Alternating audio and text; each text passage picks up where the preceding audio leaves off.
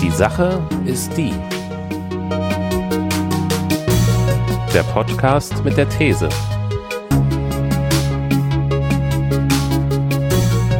Mit Daniel und Christian.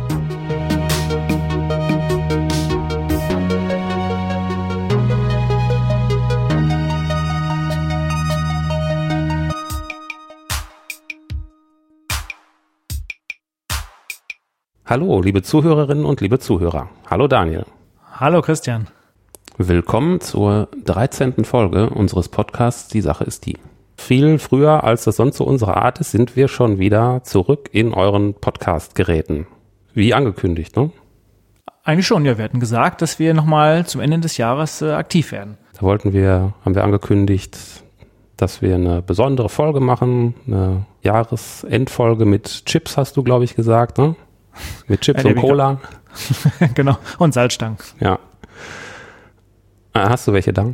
Nee, leider nicht. Na, ich glaube, das kommt auch nicht so gut. Ich habe mal irgendeinen Podcast gehört, wo Leute einfach nur geredet haben und dabei Chips gegessen haben, aber hat sich mir nicht so ins Ohr geschmeichelt. Nee, immer wenn Leute im Podcast essen, das kommt meistens nie so gut. Hm. Komische, kom komische Geräuschkulisse. Darum lassen wir das besser hier. Den Mettigel essen wir nach der Folge was wir heute in der Folge anders machen als sonst. Wir haben eine besondere Folge angekündigt. Das erzählen wir gleich, nachdem wir über die Hörerreaktion zur letzten Folge gesprochen haben. Genau, wir hatten, wenn bevor wir zu dieser Folge kommen, ein paar Kommentare schon äh, zu der kurz veröffentlichten Folge, wann hatten wir es? Vor zwei Wochen veröffentlicht, ähm, zu dem Thema Braucht die Welt ähm, das Böse? Unter anderem der Jan, der so ein paar Dinge anmerkt, und zwar haben wir an einer Stelle dort besprochen, dass in China der Datenschutz ja besonders niedrig ist. Und ähm, er vermisst, ähm, dass ich den auch dort hätte erwähnen können, dass es natürlich auch trotzdem äh, Menschen gibt, die auch an Datenschutz interessiert sind. Ähm, und was ich natürlich nicht erwähnt habe, ist, dass diese Menschen sicherlich äh, nicht lange auf der Straße frei rumlaufen und sicherlich da dann auch verhaftet werden. Ähm, klar, das habe ich an der Stelle nicht gesagt, hätte man erwähnen können.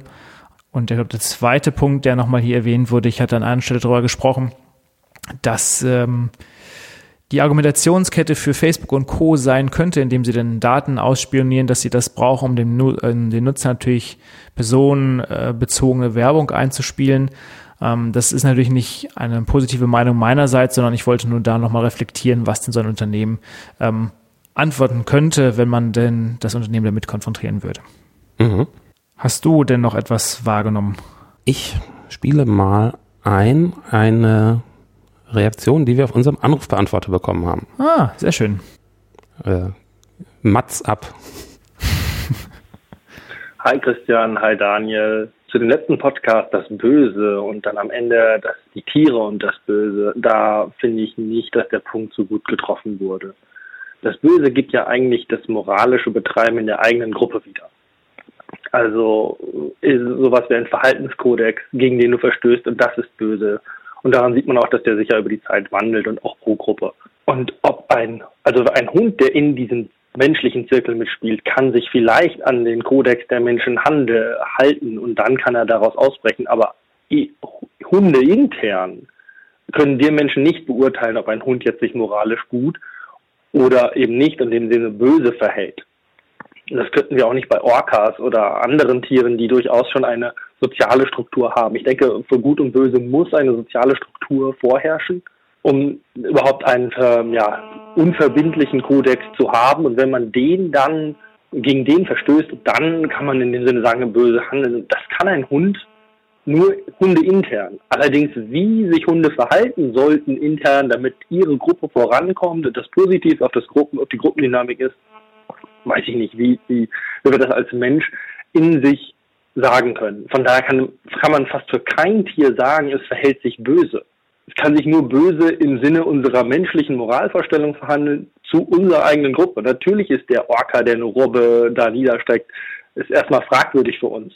Auf der anderen Seite, wir strecken Kühe nieder am laufenden Meter und finden das ganz okay in unserer moralischen Welt. Und das ist das langsame Wandel, dass man Tiere irgendwie sanft umbringen soll oder vielleicht auch nicht ganz so stark ausnutzt und dass, dass ja, Schweine vielleicht nicht in so äh, Stellen hausen und man ihnen ihre Schwänze abschneidet. Also dass dieser Moralkodex, was uns als Gruppe voranbringt, das definiert das Gute und das Böse und andere soziale Gruppen und damit meine ich eigentlich Tiergruppen verhalten sich intern nach ihren Dynamiken.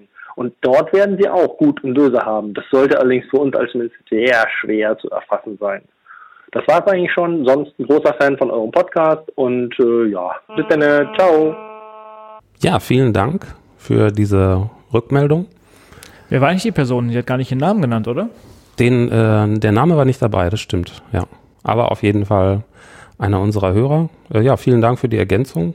Das äh, stimmt wahrscheinlich, dass wir den Punkt jetzt nicht so gut rausgearbeitet, sondern so ein bisschen flapsig drüber weggegangen sind. Ähm, so ein bisschen wollte ich das in dem letzten Podcast zum Ausdruck bringen, als ich das so ein, ein bisschen spaßig formuliert habe mit dem bösen Hund zum Beispiel. Ähm, mhm.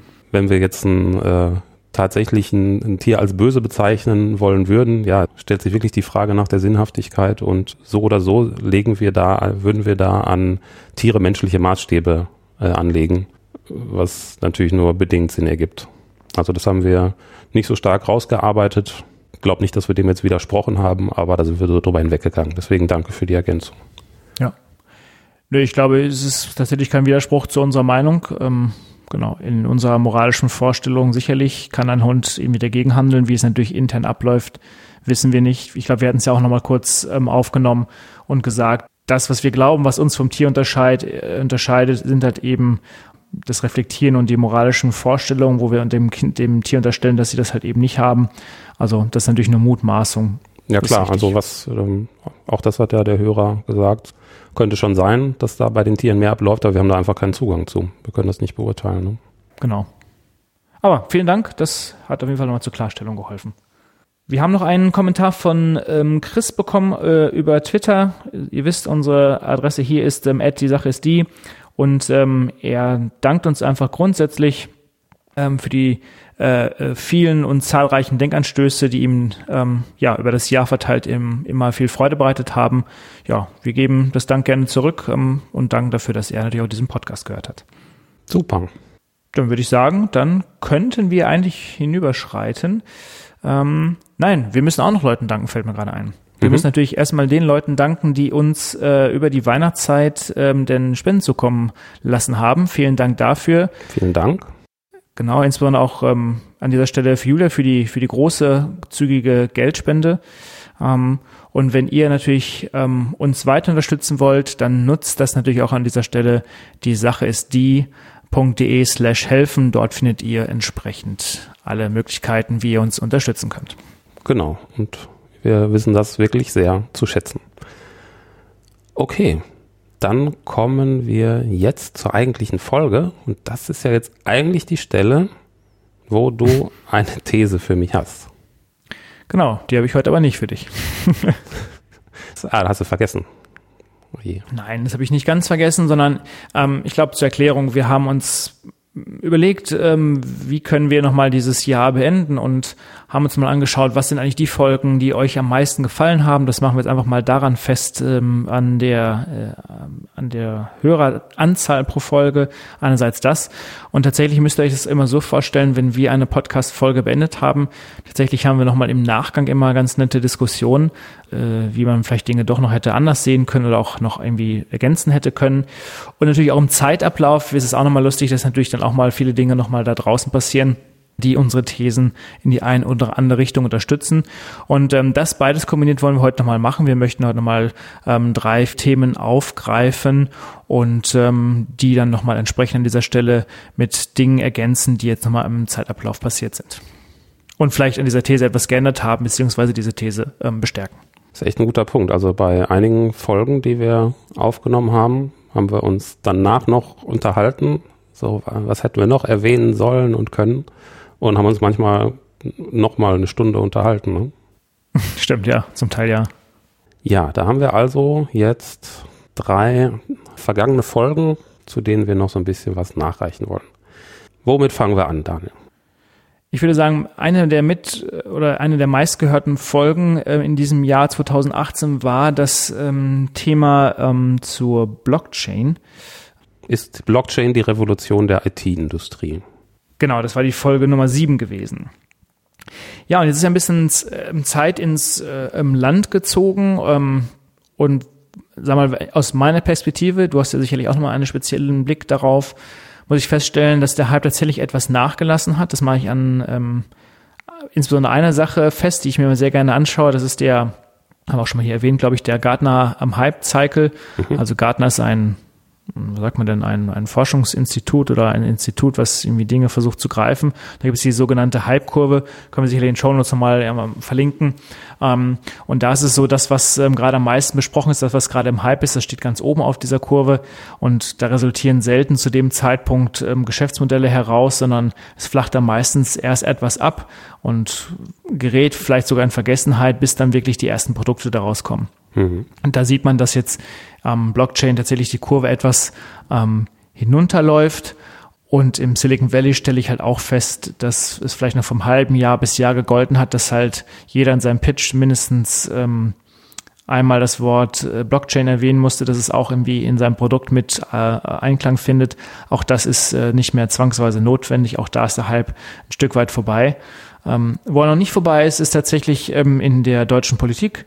Da gibt es ja einen, einen Digitalrat und auch dort hat man vor kurzem jetzt nochmal Denkanstöße versucht zu bekommen, wie denn auch die Blockchain in die Industrie hier eingesetzt werden kann. Also in der Politik ist es noch halb, aber in der Realität ist es tatsächlich schon wieder so, dass es ja mittlerweile schon rausgelaufen ist. Und was ist das Fazit, was ich für mich feststelle, ist, abgesehen vom Blockchain gibt es tatsächlich noch, äh, Entschuldigung, abgesehen von Bitcoin, so rum, gibt es noch kein einziges Produkt, ähm, was äh, auf der Blockchain tatsächlich äh, läuft und auch ein, ein gutes Geschäftsmodell ist, beziehungsweise Geld abwirft. Mhm. Ja, so im, im tatsächlichen Alltag der IT ist das Thema sehr stark wieder abgeflacht. Also die, die Leute, die in die Firmen geholt wurden als, als Blockchain-Experten, mhm. Weil man auch da, habe ich glaube ich damals schon gesagt, kann man in Zweifel ziehen, wie man bei so einer neuen Technologie schon als Experte gelten kann. Also welche Erfahrung hat man denn da bitte schön schon gesammelt, außer dass man sich da einfach äh, fachlich ein bisschen mit befasst hat. Äh, diese ähm, Blockchain-Experten, die sind entweder nicht mehr in den Firmen oder sie programmieren oder entwickeln ganz normale andere Software, die mit Blockchain gar nichts zu tun hat. Also da ist so ein bisschen Normalität wieder eingekehrt nicht sehr überraschend, wobei das just in den Entwicklerkreisen, gerade bei den Entwicklern etwas gesetzteren Alters, sage ich mal, die ja schon so manchen Hype auch gesehen haben, wird das sowieso die ganze Zeit ein bisschen kritisch beäugt. Aber so die jüngeren Kollegen mit viel Elan, die die Zukunft komplett in Blockchain gesehen haben, auch die sind jetzt wieder so ein bisschen auf den Boden der Tatsachen zurückgeholt. Mhm. So ganz ist das Thema anscheinend aber aus den Firmen noch nicht weg. Also ich hatte einen Artikel gelesen, hattest du mir auch noch geschickt. Blockchain soll in die Autos. Mhm.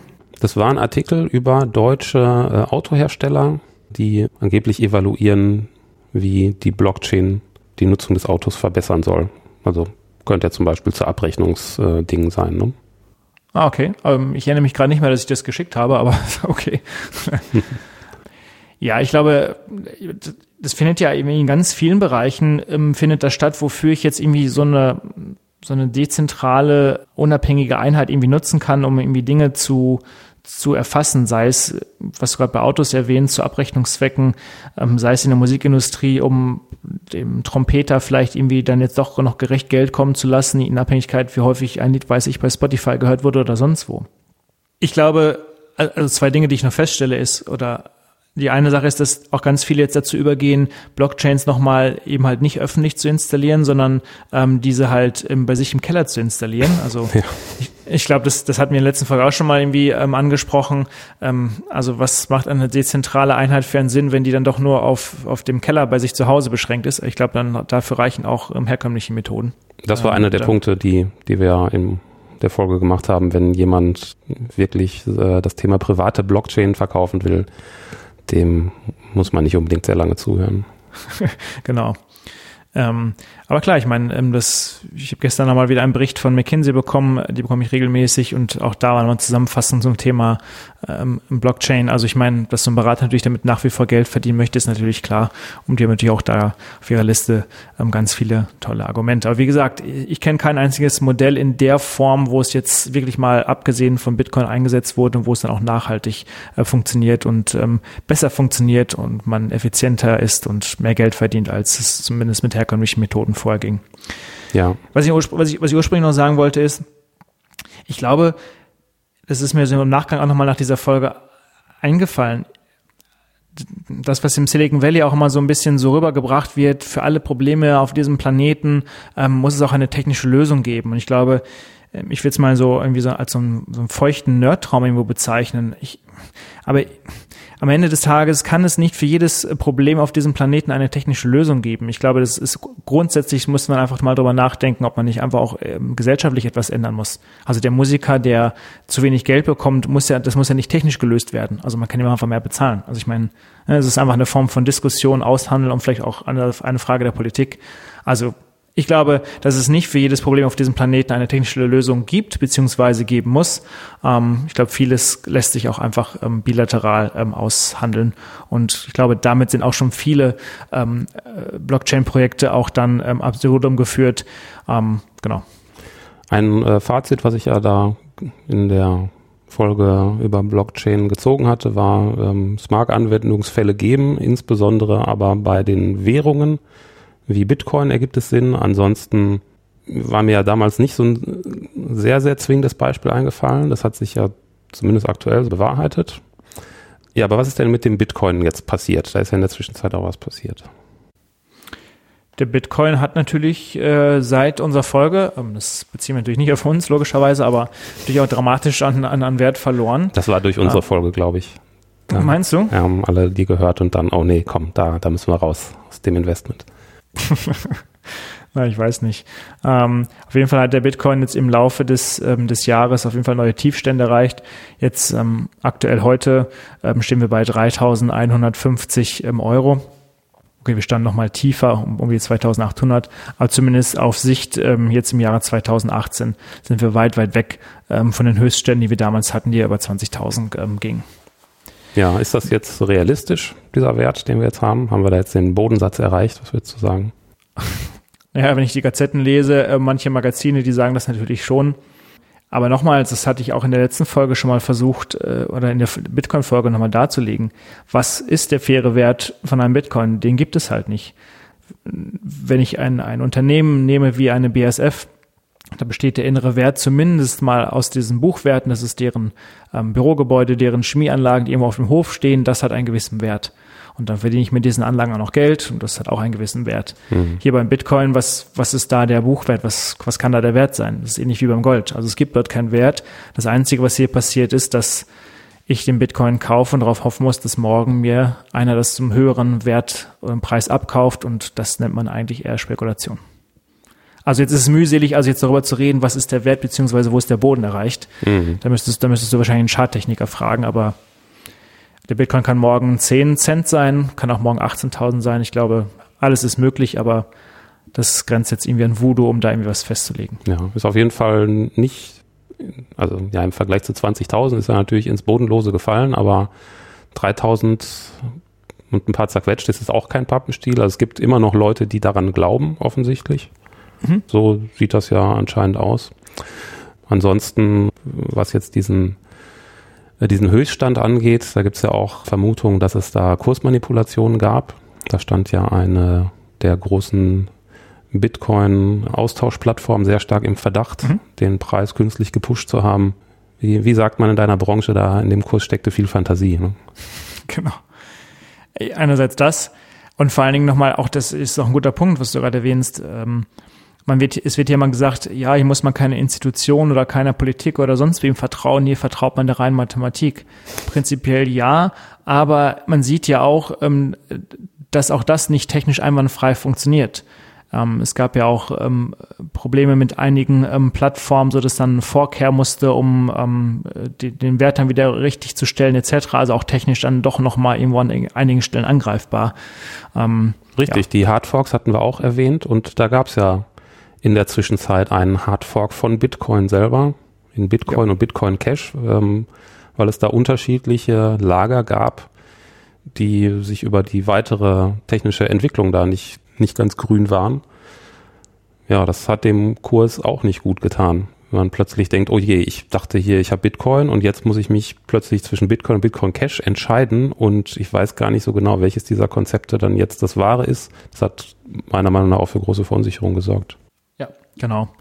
Und hier sei auch nochmal erwähnt, bei dieser Aufspaltung in Bitcoin und Bitcoin Cash als Beispiel, wenn ich natürlich derjenige bin, der einen Großteil dieser Bitcoins ähm, hält und dann gibt es eine Aufspaltung, kriege ich eine, also jeder kriegt natürlich eine Art Überweisung im Bitcoin Cash, also wie eine Art Dividendenauszahlung, wenn ich das so sehen möchte im Vergleich mit einem Unternehmen, dann profitieren natürlich am meisten diejenigen davon, die auch am meisten Bitcoins ähm, ähm besitzen. Also mhm. für die ist es halt nochmal irgendwie eine, eine Sonder-Cash-Einlage. Das darf man natürlich auch nicht aus den Augen verlassen.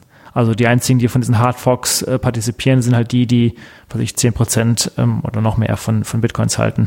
Wie zum Beispiel, wahrscheinlich haben sie Facebook mitgegründet, zumindest behaupten sie es, ähm, die Winkelfoss-Brüder als Beispiel. Ich hatte noch einen ganz interessanten Beitrag oder ein interessantes Zitat gefunden von der Christine Lagarde, die Direktorin des Internationalen Währungsfonds. Mhm. Die hat sich zur grundsätzlichen Blockchain-Technologie recht positiv und interessiert geäußert und hat das so ein bisschen unverbindlich in Verbindung gebracht mit dem Special Drawing Right, also dem Sonderziehungsrecht des IWF. Äh, hattest du da was von gehört?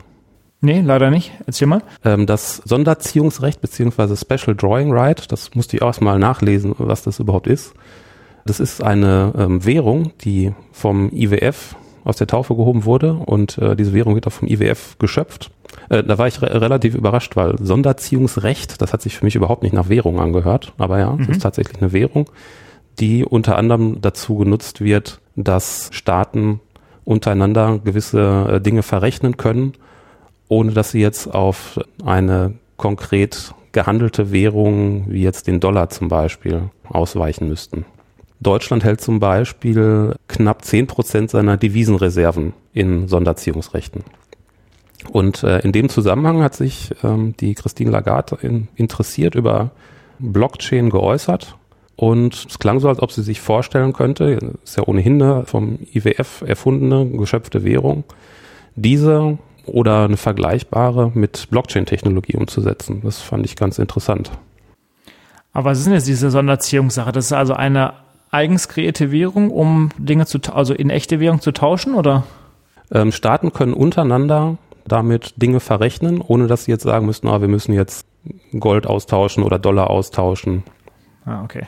Das fand ich schon sehr interessant, dass das den IWF das Thema Blockchain für Währung interessiert, weil so der ganze Bitcoin-Nimbus ist ja, ach, guck mal, wir brauchen die ganzen Finanzinstitutionen, die brauchen wir ja gar nicht mehr, jetzt machen wir unsere eigene Währung.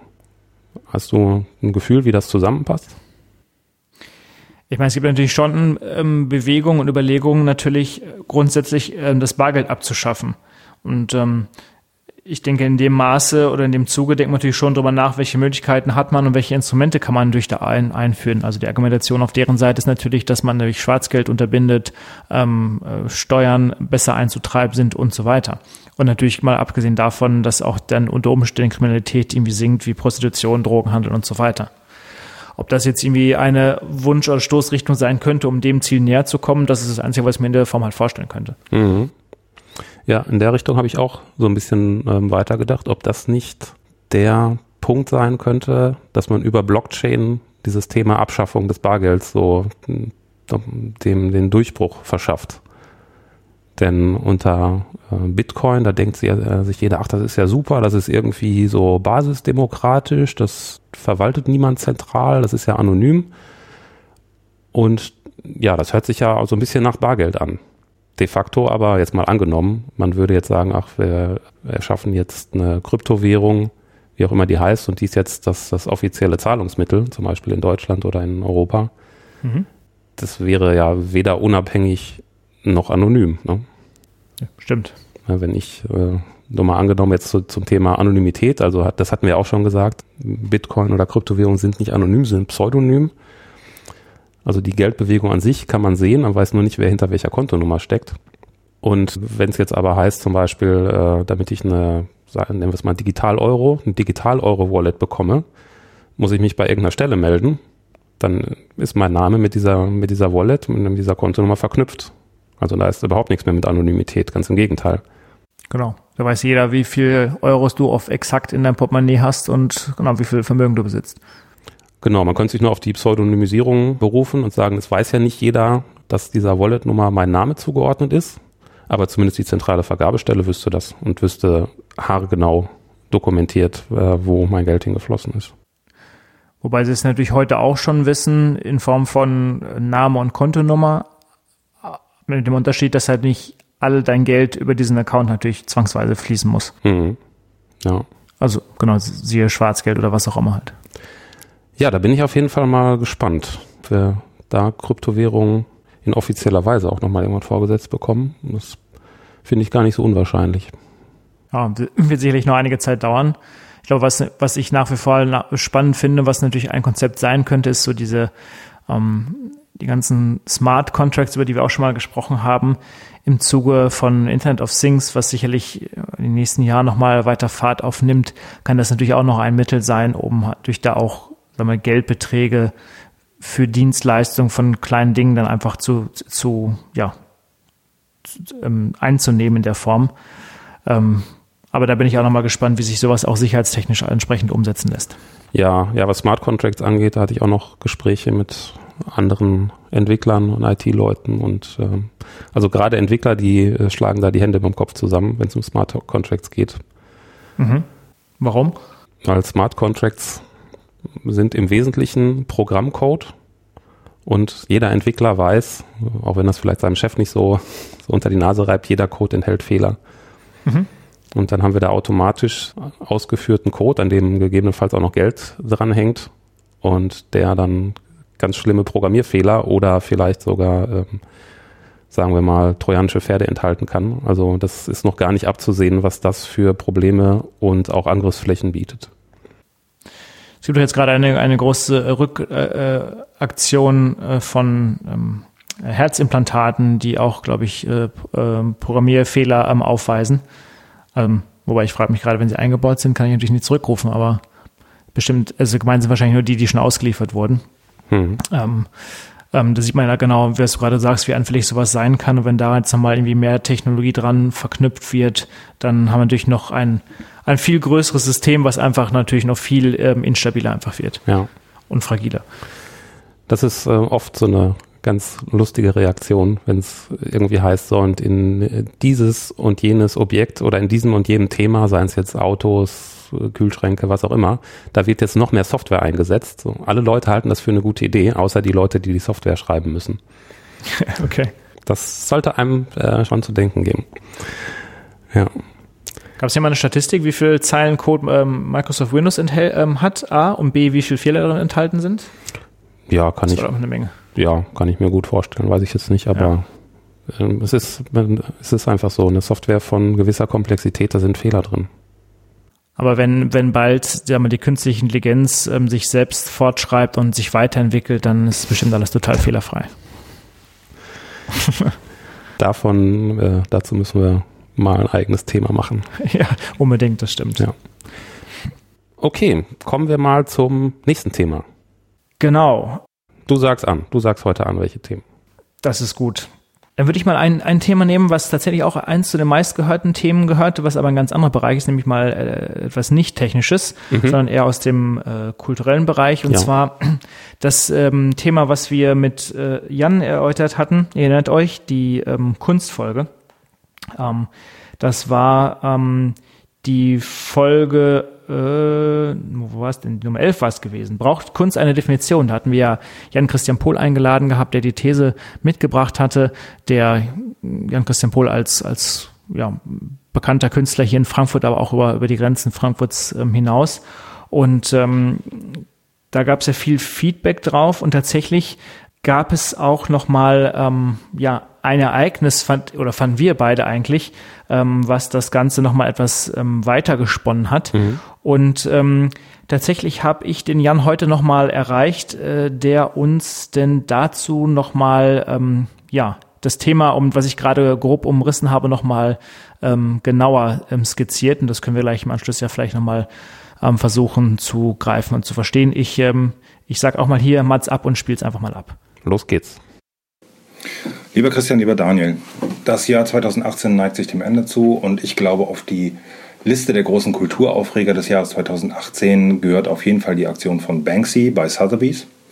Dort wurde äh, im Oktober diesen Jahres ein ähm, Bild von ihm äh, versteigert, eine kleine Papierarbeit äh, mit dem Titel äh, Girl with Balloon aus dem Jahre 2006 äh, in einem ziemlich massiven äh, Rahmen. Als der Hammer fällt bei, glaube ich, so 1,2 Millionen Euro, fängt ein in den Rahmen eingebauter Schredder an zu arbeiten und verarbeitet äh, sozusagen das Bild äh, in feine Streifen, beziehungsweise nur die Hälfte des Bildes, also der hängt jetzt unten aus dem Rahmen raus. Und äh, oh Wunder, nach dieser äh, Aktion, ähm, nach dieser Schredderaktion ist das Bild nicht mehr 1,18 Millionen Euro wert, sondern das Doppelte, also knapp über 2 Millionen Euro auf dem Video, die diese äh, Aktion sozusagen äh, zeigt, dokumentiert, das kann man äh, sich natürlich im Internet anschauen, sieht man äh, viele äh, erschrockene, aufgeregte Gesichter und ein bisschen Tumult. Und das wahrscheinlich auch zu Recht. Also äh, sowas hat es halt noch nie gegeben. Also Banksy ist tatsächlich der erste Künstler, der eins seiner Kunstwerke direkt in einer Auktion zerstört. Er ist aber nicht der Einzige, natürlich in der jüngeren Kunstgeschichte vor allem nicht, der äh, sozusagen die Zerstörung der eigenen äh, Kunst, des, der, des eigenen Kunstwerks oder der eigenen Kunstwerke als äh, sozusagen Unique Selling Proposition irgendwie äh, aufmacht. Da gibt es einige. Ich möchte hier zum Beispiel jetzt, äh, fällt mir ein, ähm, der John Baldessari, der hat 1970 äh, alle seine älteren Werke aus den Jahren 53 bis 66 ähm, angezündet und ja, verbrannt. Und da ist es jetzt so, dass der graue Klumpen, der davon übrig geblieben ist, im Prinzip ähm, sozusagen getrost als Grundstein für die Kunstrichtung Konzeptkunst äh, angesehen werden kann. Äh, bei dieser Konzeptkunst ist es so, dass die, äh, die sozusagen die Idee das, für das Kunstwerk als wichtiger erachtet als äh, die Ausführung selber. Also Baldessari kann man sozusagen, hat, hat damit im Prinzip einen äh, sehr, sehr großen Einfluss auf die, ähm, auf die nachfolgenden Künstlergenerationen gehabt. Und ob das jetzt äh, Banksy durch seine Aktion äh, auch gelingt oder ob er das äh, überhaupt angestrebt hat, ähm, das wage ich zu bezweifeln. Also unzweifelhaft ist allerdings, ähm, dass äh, er hervorragend gespielt hat mit äh, sozusagen mit der äh, Massen- und Medienwirksamkeit einer, einer solchen Auktion und es durchaus gelungen ist, natürlich einfach äh, den Wert des Bildes, aber auch natürlich den eigenen Marktwert äh, zu steigern. Es fällt mir allerdings schwer, äh, da jetzt so etwas drin zu sehen, wie er hat dem Kunstmarkt den Spiegel vorgehalten und äh, dies und das, was da nicht alles äh, zugesagt und geschrieben wurde. Er selber hat sich da ja nicht äh, groß zu geäußert, glaube ich. Außer, äh, ich glaube, er hat die Aktion äh, äh, Going, Going, Gone genannt. Und ähm, ich glaube, das trifft es auch ganz gut. Ich bin mir nicht genau sicher, was, welchen Einfluss das haben wird. Oder ob es einfach sozusagen ähm, nur eine Fußnote in der Kunstgeschichte sein wird. Also das äh, ist durchaus möglich. Das zeigen ja auch viele, viele ähm, äh, Aktionen beziehungsweise Künstler, Kunstwerke der letzten Jahrhunderte, über die niemand mehr spricht. Und ich weiß nicht, äh, vielleicht hört er jetzt einfach auf und äh, bleibt einfach das Phantom im Kapuzenpulli. Mal schauen. Tschüss. Ja, vielen Dank an den Jan für diesen Beitrag. Ja, das war ja wirklich eine sehr irre Aktion. Die hat sich ganz kurz ereignet, nachdem wir die Kunstfolge aufgenommen haben. Ja, da habe ich, als ich das Video gesehen habe, auch nicht schlecht gestaunt. Also ein Künstler, der in eins seiner Kunstwerke einen Selbstzerstörungsmechanismus einbaut und den er per Fernsteuerung auch noch in dem Moment auslöst, in dem das Bild verkauft wird. Eingebaute Obsoleszenz in der Kunst sozusagen. Ja, einerseits das, ähm, es gibt ja nochmal tatsächlich ein, ein, ein Video danach, wie die Aktion nochmal be ähm, beschrieben wurde oder gezeigt wurde, wie das gebaut wurde. Und angeblich, Jan hat es ja auch schon ein bisschen angedeutet, war es über mehrere Jahre geplant gewesen. Und tatsächlich hätte das Bild auch ähm, komplett zerstört werden sollen. Ähm, äh, und jetzt just halt in dem Moment, wo es dann wirklich live war, ist es dann nur zur Hälfte zerstört. Das heißt, es guckt es natürlich einfach unten diese, diese Bildfetzen einfach raus. Ja, das hätte ich auch cooler gefunden, wenn es komplett kaputt gegangen wäre. Ja, wahrscheinlich hat der Akku nicht so lange gehalten. das kann natürlich sein. Und Jan erwähnte ja das ähm, Phantom im Kapuzenpulli. Man ähm, äh, ähm, sieht auch halt immer jemand im Kapuzenpulli, der da noch rumwerkelt. Man sieht da keine Person selber. Mhm. Ähm, was, was auch unklar äh, geblieben ist, ähm, ob der Künstler selber denn tatsächlich jetzt im Publikum äh, gesessen hat. Also es ist so, dass ähm, das Ganze per Fernauslöser dann äh, gesteuert wurde. Also irgendjemand muss natürlich im Publikum gewesen sein. Ob es der Künstler selber war, bleibt offen, dazu äußerte er sich auch nicht. Ähm, ja, aber eine, eine spannende Aktion. Was ich mich tatsächlich auch frage, ist, also Banksy ist dafür bekannt, sag mal, dem, den ganzen Hype um, um Kunst beziehungsweise das Geld, des Geldmachereis wegen, was, was Kunst angeht, ähm, zu kritisieren.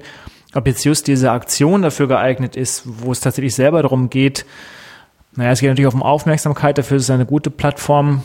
Ob er natürlich jetzt auch wirklich dann beabsichtigt hat, dann den Wert des Bildes nochmal zu steigern, das ist jetzt dahingestellt, aber ich finde, man kann es so ein bisschen fragwürdig sehen. Hm. Im ersten Moment denkt man vielleicht schon, was der Jan auch angesprochen hat, ach, das ist ja eine super, ja, das ist eine Art von Satire oder zumindest äh, eine Art, äh, auf einige Seltsamkeiten im, im Kunstmarkt hinzuweisen.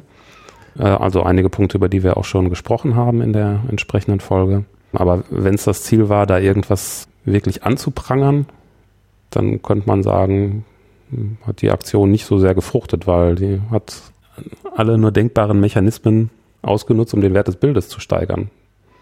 Diese ganze Aktion ist, ist ja wie Bestandteil des Kunstwerks, ne? diese ganze Planung ja. und ähnliches. Und auch dieser Moment bei der Auktion, der jetzt im Internet verewigt ist, der ist jetzt Bestandteil des gesamten Kunstwerks. Das Bild selber, das ist jetzt eigentlich nur noch ein Teil des ganzen Kunstwerks, aber weil es diese tolle Geschichte jetzt darum geht, ist sofort der Wert sprunghaft gestiegen. Und ich weiß gar nicht, wäre das Bild komplett zerstört gewesen danach, weiß ich nicht, ob es tatsächlich dann auch nochmal komplett mehr geworden wäre. Wäre natürlich irgendwie Einzelteile, aber so ist es natürlich immer noch in der Form, kann man sich immer noch an die Wand hängen. Ich gehe davon aus, dass das genauso in, in die Wertsteigerung erfahren hätte. Denn wenn du dieses Bild dann zu Hause hast, da hast du ja eine super Geschichte dazu, die wahrscheinlich sogar schon jeder kennt, ne? Weil er im Internet gesehen hat. Ja, ja, genau. Also wenn das irgendwie als eine Anprangerung äh, irgendwelcher Zustände im Kunstmarkt gewesen sein soll, würde ich sagen, hat es nicht so funktioniert, aber ist auf jeden Fall eine irre Geschichte lustig in dem Zusammenhang fand ich, ich bin mir gar nicht sicher, das Bild, was versteigert wurde, muss, muss wahrscheinlich das Original gewesen sein. Von dem Bild gibt es ja auch noch einige Drucke mhm. ähm, und ähm, eine Menge Drucke sogar und ähm, die durchnummeriert sind, die haben auch einen gewissen Wert. Der Gegenwert aktuell ist so, glaube ich, 40.000 Dollar. Und ähm, ein, ein Besitzer dieses Druckes hat äh, dieses Bild nun jetzt mit der, mit der Schere im, in Einzelteile zerschnitten. Mhm. Und ähm, wollte natürlich auch das, den gleichen äh, Zweck äh, erreichen, nämlich dass das Bild danach noch mehr wert ist als diese 40.000 Dollar. Und tatsächlich ist es aber nicht so, sondern das Bild, der Wert des Bildes ist bei ihm dann schlagartig auf irgendwie einen Dollar gefallen. Ähm, das ist auch nochmal ganz, ganz witzig. Und danach gab es tatsächlich viele Tweets von ähm, Kunsthäusern, ähm, die gesagt haben, hier bitte zerschneidet das alles nicht. Also nur dann, wenn der Künstler das macht, dann ist es okay, aber nicht, wenn ihr das selber macht. Aber wenn ich dann so einen Kunstdruck habe, ich schicke den an Banksy, der zerschneidet den mit seiner Schere und schickt mir den zurück, dann dann zählt das, ne? Dann zählt das. Mhm. Ah, das ist ja aber, glaube ich, auch in Anknüpfung an den Podcast mit Jan natürlich auch genau die Diskussion, die wir auch da geführt hatten damals.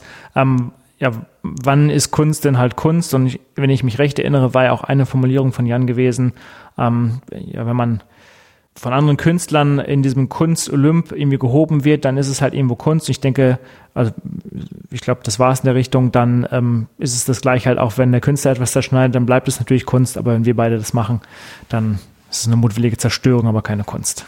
Ja, mal sehen, ob das, ob diese Aktion irgendwelche Nachahmer haben wird. Man könnte sich da ja noch, äh, noch Dinge äh, vorstellen, bei denen irgendwie Pyrotechnik eine Rolle spielt oder ähnliches. Lass uns mal überraschen. Ja. Mein Van Gogh und so weiter ist schon tot. Ich glaube, der wird wahrscheinlich seine Bilder nicht mehr. Wer weiß, was da noch drin gefunden wird. Ja. das kann sein.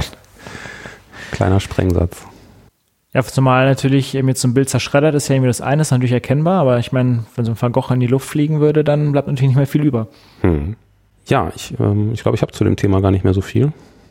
Nee, also es war nur mal als Anknüpfung nochmal an, an, an die Geschichte, ähm, was wir mit Jan besprochen hatten. Und ich glaube, da ein paar Tage später passte das natürlich so ein bisschen wie die Faust aufs Auge. Ja. Und ähm, ja, genau. Ich denke, dabei sollten wir es erstmal beruhen lassen. Und ich denke, solche Phänomene werden hin oder des häufigen mal natürlich auftauchen, also in jeglicher Form und können sicherlich da nochmal in einer der nächsten Folgen mal Bezug drauf nehmen. Ja, aber das hatte sich da auch wegen der zeitlichen Nähe und weil das thematisch so passte, da war uns das echt ein Bedürfnis, das jetzt noch nachzureichen. Ja, genau. Okay, dann kommen wir zu Thema Nummer drei. Was finde ich denn in Tor Nummer drei, Daniel? Und zwar ähm, die eine weitere Folge, die sehr beliebt war, das war das Thema ähm, früher äh, war alles besser gewesen. Mhm. Da schaue ich nochmal, das war denn die, da, die Folge Nummer 6 war das. Äh, was war früher alles besser? Mhm. Und ähm, ja, ist auch tatsächlich so ein bisschen technisch angehaucht. Und zwar kommt diese Thematik so ein bisschen aus Dingen, ähm, die ich dann äh, bei Weihnachten aufgeschnappt habe. Man mhm. kommt da ja meiner Familie in größeren Runden zusammen. Ja. Und ähm, Achso, das, das ist jetzt ein wahres, äh, ein wahres Erlebnis, was dir widerfahren ist ein wahres Erlebnis, was mir widerfahren ist, aber mich zum, an, zum Nachdenken ähm, angeregt ist, weil ich dann feststelle, Moment mal, das ist ja nicht nur hier so, denn das höre ich tatsächlich überall. Und ich höre es nicht so überall, sondern auch in den Medien, sei es im Spiegel, in der Zeit, finde ich das Thema. Und zwar geht es um das Thema ähm, Smartphone-Kritik. Jemand hat dich in, geschimpft, weil du ein Smartphone hast. Nee, das nicht, aber äh, tatsächlich ist es so, dass dieses Smartphone so äh, das, das Sinnbild ist für, für, nicht für alles Böses, aber für für, für viele Dinge, die in dieser Gesellschaft, insbesondere in der Jugend passieren. Und ähm, ich finde das so fatal, ähm, äh, in der Form, ähm, das halt so zu benutzen. Ich, ich, ich suche mal ein, oder ich benutze mal ein paar Argumente, die dort dann aufgegriffen wird. Ähm, also was ist dir denn widerfahren? Also mir, mir ist widerfahren, dass tatsächlich eine Diskussion darüber entbrannt ist. Also in diesen Familien gibt es natürlich auch Kinder, die schulpflichtig sind. Einerseits, wann soll jetzt ein Kind ein Smartphone kriegen? Und ähm, ja, und dann geht's halt los. Ähm, die Kids nutzen alle nur noch WhatsApp und ähm, sind dadurch gar nicht mehr in der Lage, ähm, ihre Rechtschreibung äh, ähm, also richtig anzuwenden. Ähm, junge Leute sind nur noch alles Narzissten, denn sie machen nur noch Selfies von sich. Ähm, junge Leute erleben nicht mehr das Reale unmittelbar, sondern alles nur noch durch den Screen ähm, ähm, äh, ihres, ihres Smartphones. Und also das sind alle Statements, die an dich da gerichtet wurden oder die in diesem Gespräch, was du hattest, vorkamen. Ja, exakt, genau. Mhm. Und ähm, oder ganz, ganz lustig finde ich auch, ähm, die Kinder von heute können sich ja gar nicht mehr die Telefonnummer merken. Ja, also, oh, das ist ja, ne, das stimmt. Weil, äh, mein, das ist, also ich finde es halt so absurd, dass früher, ähm, wo ich Kind war, ja, da gab es ein Telefon, das war ein Gerät, das stand auf einem Tisch und da konnte man früher nur Wohnungen gegenseitig anrufen. Die Geräte waren nicht in der Lage, Nummern zu speichern, darum musste ich sie immer im Kopf merken. Ja, also ich meine, ähm, das war dieses Telefon noch mit der Drehscheibe, hattest du wahrscheinlich auch als Kind, beziehungsweise deine Eltern. Meine Oma hatte eins, ja. dann, war, dann war die schon immer hochmodern gewesen quasi. Und das finde ich ja so fatal. Ich meine, es ging halt einfach damals nicht anders. Es war einfach äh, in der Form nicht gegeben, es sich halt irgendwie ähm, ähm, äh, anders halt irgendwie abzulegen, beziehungsweise man diese Nummer hat aufgeschrieben. Das meine ich halt damit auch früher war alles besser. Also werden Dinge jetzt wieder von früher herangezogen. Hm, früher konnte man sich die Nummern merken und ähm, alles war gut gewesen. Ja, aber es gab auch keine andere Möglichkeit. Also es gab schon eine Weiterentwicklung und die ist nun mal heute ein Smartphone, was einen digitalen Speicher hat, kann diese Nummer halt nochmal abspeichern. Also so viel dazu. Früher war alles besser. Das wird natürlich jetzt heute der Jugend auch da entsprechend vorgehalten.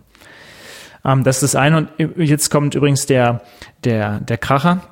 Ähm, ähm, das hat jetzt nicht mehr mit Weihnachten zu tun, sondern ich bekam letztlich ähm, in diesen berühmten äh, WhatsApp-Gruppen ein, ein Bild zugeschickt von jemandem, ähm, auf dem im unteren Abschnitt des Bildes ähm, Kinder im Matsch spielten und im oberen Hälfte Kinder vor ihren Smartphones saßen und damit der Unterschrift, ich bin froh, dass ich nicht in der heutigen Zeit groß geworden bin. Ähm, wenn man es jetzt mal weiterdenkt, dass dieses Bild tatsächlich von einem Smartphone per Bild an mich gesendet wurde, sagt er schon mal irgendwie tausend Worte halt. Also, wie gesagt, da kommen also jetzt ganz viele Dinge zusammen und alles wird so mystifiziert oder beziehungsweise in dieses Smartphone, diese Kritik hineingelegt. Und das ähm, äh, finde ich fatal. Wenn ich dann nochmal Artikel nehme aus ähm, Spiegel oder ähm, aus der Zeit, dann geht es sowas auch immer los mit, ähm, ja, Smartphone, hm, aber was macht das denn mit unseren Kindern? Also ne, man, man legt die Kinder quasi schon als, als Opfer fest. Ne, Depression, Suizidgedanken, Schlafmangel, Narzissmus, ja. Das ist ja einfach nur eine, ein, also was macht das mit unseren Kindern? Das ist eine Art Framing ins Negative hinein und um, das finde ich einfach so grotesk. Und ich glaube, du hast es auch schon mal bei ganz vielen anderen Dingen auch gesagt und das trifft hier auch genau wieder so zu. Die Welt ist nun mal nicht 0 und 1, nicht schwarz und weiß. Es gibt halt auch irgendwie ein Mittelding und ähm, man kann halt nicht immer alles nur in eine Schublade stecken und das trifft auch hier genauso zu, aus meiner Sicht.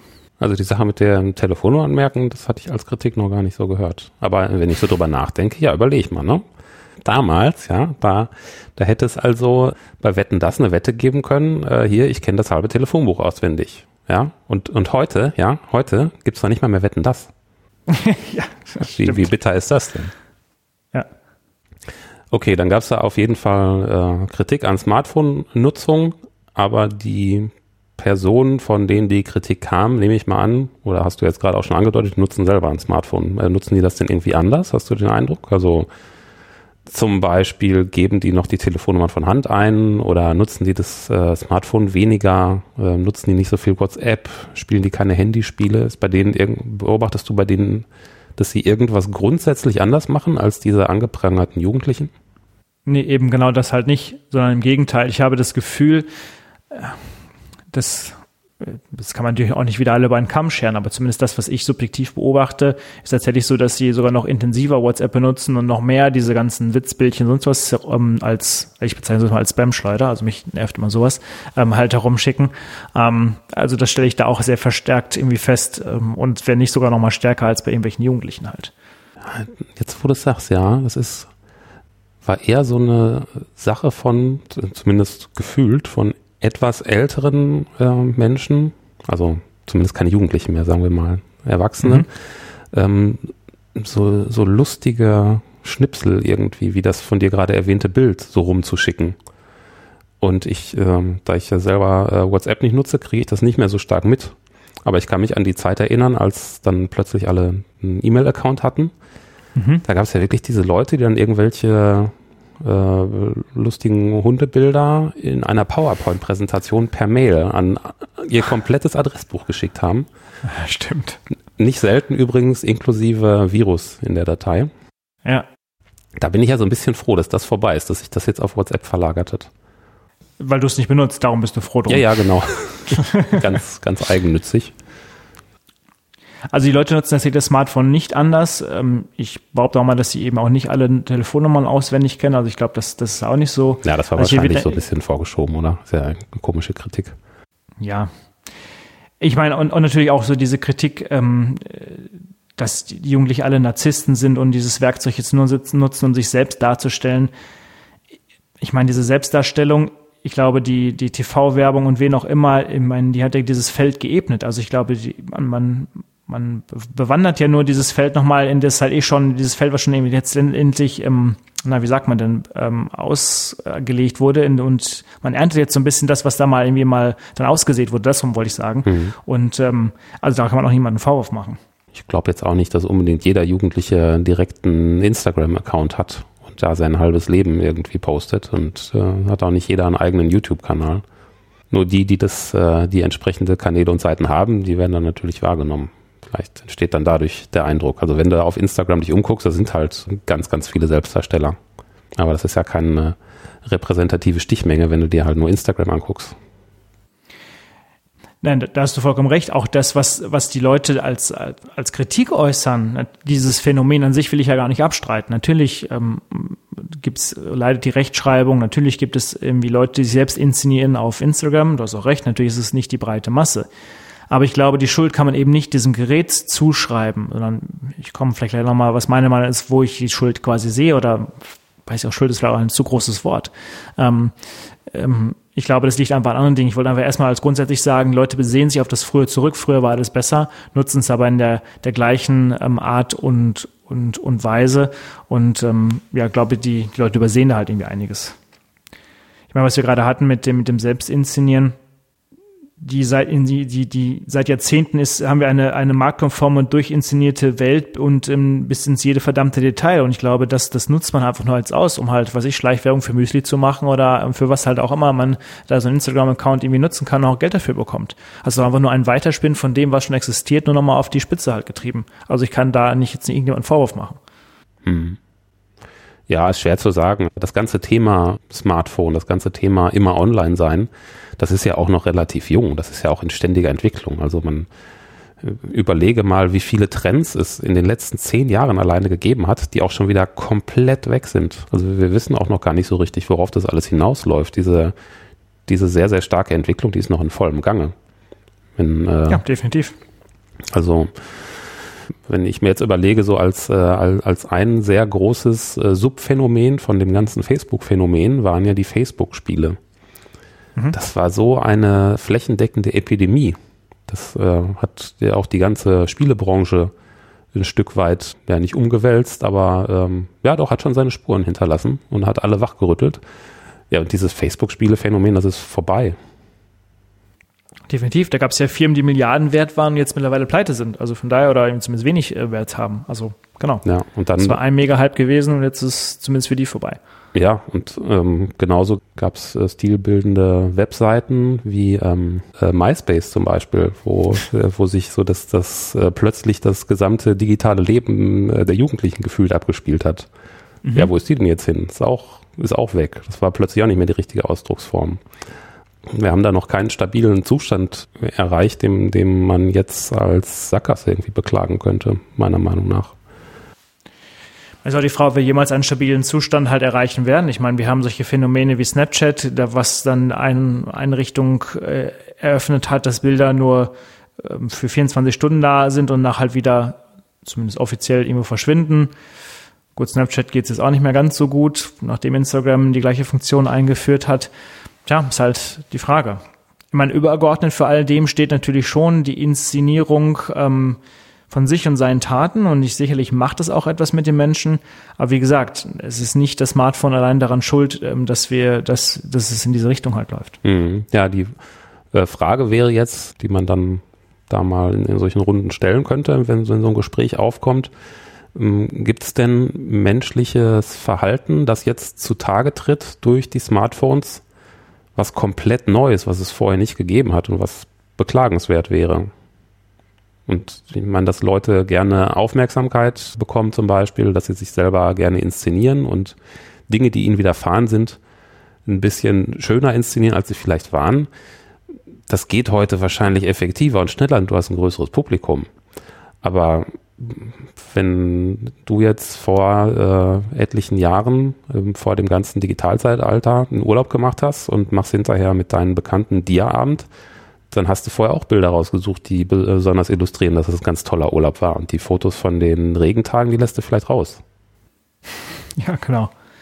Ich meine, was ja auch, also was auch, was ich auch ganz bizarr finde, noch zwei Dinge, was die Jugendlichen vorgeworfen wird, dass sie ähm, früher gegen die Eltern aufbegehrt haben, Türen geschmissen haben und heute würden sie nur noch still in ihrem Zimmer sitzen. Also es wird den Jugendlichen sogar vorgeworfen, dass sie eben nicht mehr quengeln. Ne? Ah ja, echt? Jetzt, das habe ich noch nicht gehört. Okay. Das hatte ich letztlich gelesen. Und das zweite ist eine psychologische, eine Studie von einer Psychologin, die sagt, dass ähm, äh, wir oder Jugendliche, wer auch immer, sich auch gar nicht mehr emotional äußern könnte. Also sprich, sie können nur noch immer Emojis kommunizieren, aber die Gesichtsmimik würde nicht mehr mit dem übereinstimmen. Auch das würde man entsprechend verlernen.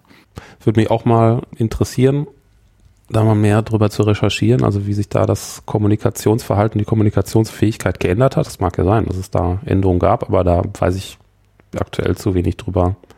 Als aber kann sich ja ins Positive geändert haben. Ja klar, genau, aber ich weiß ja jetzt zu wenig drüber, dass ich mir da ein Urteil drüber erlauben könnte. Finde ich aber sehr interessant. Also können wir ja mal recherchieren für eine spätere Folge. Ja. Ich glaube, also was also ich finde, was an zwei Dinge sind, hier festzuhalten, um auch mal eine Antwort darauf zu geben.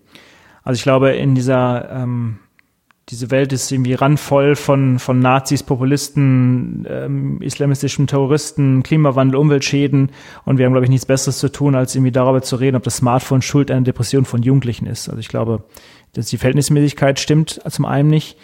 Und ich finde, das Smartphone ist letztendlich, sag mal, einfach nur ein, Kristallisationspunkt ähm, von dem heutigen Kapitalismus. Ich glaube, ähm, das ist einfach nur ja, eine, eine Antwort oder eine Reaktion der Welt auf, auf was der Kapitalismus uns einfach da bietet. Also es ist so Aktion und Reaktion und ähm, ich glaube, das ist so eher das, was es halt irgendwie hervorbringt, jetzt irgendwie nochmal mit so einer Lupe wie so einem Brennglas nochmal ganz klar uns halt irgendwie aufzeigt. Also es ist nicht irgendwie die Jugend, die genau das macht und so fort, sondern ich glaube, das ist einfach nur, wie sich eine Gesellschaft, und Jüngere sind nur ein bisschen flexibler vielleicht und ähm, die halt irgendwie entsprechend darauf reagiert, was uns da vorgeworfen wird. Ich glaube, das ist glaube ich, das eigentliche übergeordnete Problem. Vielleicht machen wir mal eine, eine Folge dazu. Ist die Jugend von heute tatsächlich so schlecht, wie, wie alle sagen? ich glaube einfach nur, das Smartphone ist so in Wahrheit so ein Produkt unseres, ich weiß nicht, eigenen jahrzehntelangen Schaffens und ist einfach nur jetzt so ein, so ein Brennglas halt darauf. Ich glaube, darüber sollte man viel eher drüber nachdenken. Und ja, ähm, früher war alles besser. Das Thema hatten wir ja schon. Aber es müssten dann die Leute, die dann sowas anprangern, auch dann nochmal selbst reflektieren. Jedenfalls, äh, liebe Zuhörer, die Wahrscheinlichkeit, dass ihr diese Worte gerade über euer Smartphone hört, die sind relativ hoch. äh, von daher finde ich das zumindest ganz gut, dass ihr alle ein Smartphone habt. Herzlichen Glückwunsch dazu. ja, also das nochmal zu dem Thema, was mir dann jetzt vor einigen Tagen selbst widerfahren ist, ähm, zumindest diskussionsmäßig und genau, und früher war eben nicht alles besser und die Welt ist auch nicht immer nur schwarz und weiß. Früher war halt manches anders. So. okay, dann würde ich mal sagen, wir haben es für heute. Ja, das war doch ein, ein erquicklicher und äh, schöner äh, Jahresrückblick. Wir haben, glaube ich, sogar ein bisschen das Jahr überspannt. Ne? Ich glaube, wir haben sogar über eine Folge gesprochen, die das davor im Jahr erschienen ist, aber es ist ja egal. Das ist ja unsere erste ähm, Rückblicksfolge, die wir machen da sei uns das mal gegönnt, dass wir auch ein bisschen weiter zurückgreifen. Das genau. hatten wir uns schon länger vorgenommen, mal so eine Folge zu machen, mit ein bisschen Nachklapp zu einigen Themen. Und da interessiert uns natürlich, wie euch das gefallen hat. Sollen wir sowas mal wieder machen, vielleicht Ende nächsten Jahres. Weiterhin interessiert uns aber auch, ob wir mit diesen kleinen Beiträgen, ob wir da noch äh, Denkanstöße geben konnten, ob ihr uns dazu noch eine Rückmeldung geben wollt. Wir haben wie üblich unsere Facebook-Seite, unseren Twitter-Account und auch unseren Anrufbeantworter. Und auch wenn ihr uns nichts Konkretes sagen wollt, vielleicht wollt ihr uns einen kleinen Gruß hinterlassen, den wir dann in einer der nächsten Folgen einspielen können. Vielleicht ein paar Neujahrsgrüße oder ähnliches. Genau, und an dieser Stelle bedanken wir uns natürlich auch für euer treues Zuhören in diesem Jahr. Wir haben uns sehr gefreut, ähm, dass es immer mehr werden. Über die Kommentare freuen wir uns sehr und auch im nächsten Jahr wollen wir euch natürlich auch wieder viele Thesen, vielleicht auch mit einigen Gästen ähm, und viel Spaß wieder auf die Ohren geben. Und ähm, ja, hoffen wir und wir hoffen, dass ihr natürlich auch dann im nächsten Jahr uns da gewogen bleibt. Auch von mir nochmal vielen, vielen Dank fürs Zuhören. Danke für eure Unterstützung, euren Zuspruch. Danke für eure Kommentare. Das motiviert uns alles wirklich sehr. Ja, und dann freue ich mich auf ein tolles neues Jahr mit euch und mit unserem Podcast. So soll es sein. Euch allen einen guten Rutsch und wir hören uns im nächsten Jahr wieder. Bis zum nächsten Jahr. Tschüss. Tschüss.